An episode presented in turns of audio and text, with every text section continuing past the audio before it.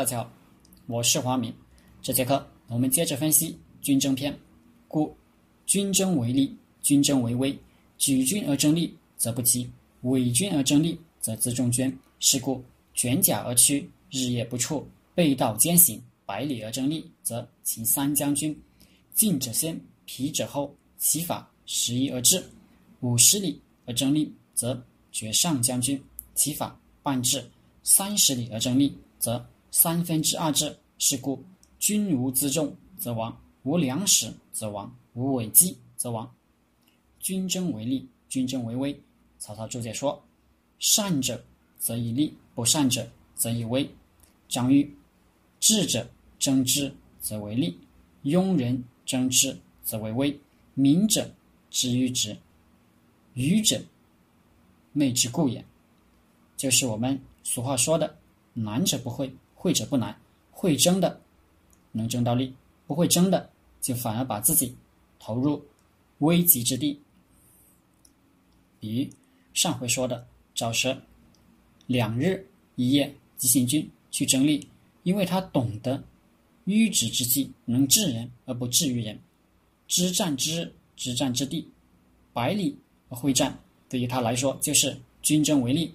如果他没有前面那么多铺垫表演，迷惑秦军，那他急行军过去，正中秦秦国围点打援之计，就是军争为威了。所以很多同样的事，我们看别人得手那么漂亮，自己同样干一遍就全折进去了。那是因为人不一样，背后的准备不一样。举军而争利，则不及；伪军而争利，则辎重捐。举军举就是全部，全军带着装备、兵马、盔甲、器械、粮草、辎重一起行动，则不急。那行动速度很慢，赶不及，所以关键的时候必须不带辎重，轻骑急行，这就叫。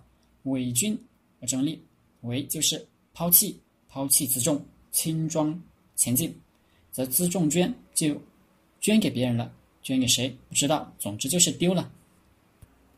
是故卷甲而趋，日夜不辍，背道兼行，百里而争利，则请三将军进者先，疲者后，其法十一而至。卷甲而趋，把盔甲卷起来，轻装前进，日夜不辍。昼夜兼行，不休息，急行军一百里去争利，那左中右三军将领都要被人俘虏。为什么呢？急行军一百里不休息的话，身体强强壮的赶到了，体力差的掉队在后面。赶到的时候，大概十分之一的士兵能先到，那大部队变成小部队，到哪被敌人吃掉了，敌人还可以以逸待劳。等在那里，我们的皮兵皮将陆陆续续的喂上去，他一口一口的吃。前面学过的淝水之战，说是谢玄八万人胜了苻坚八十万大军。事实上，苻坚大军虽然总数是八十万，但八十万都还没还没到达，没集结完成，还有好多在路上已经抵达战场的。有多少？史书上没具体记载，但谢玄正是得了朱旭情报，知道他大军还没到齐，才迅速出击的。古代行军三十里为一射，就是一天的正常行军速度是走三十里，背道兼行翻一倍，行军六十里，日夜不辍，晚上通宵接着走，加四十里。百里而趋利是一天一夜急行军一百里。前面说的战例，赵奢急行军两天一夜可能到达一百六十里。按内按兵法说，他就给人擒了，怎么办呢？他离敌人五十里就停下来扎营布阵，一是等自己后面掉队的人到了吃饭休息，二是留五十里给敌人走，等你来。五十里而争利，则绝上将军。其法半至，这一条，赵奢就留给秦军了。秦军急行军五十里过来，其法半至，只有一半的人能先到，这就上将军先头部队就要受挫折了。三十里而争利，则三分之二至。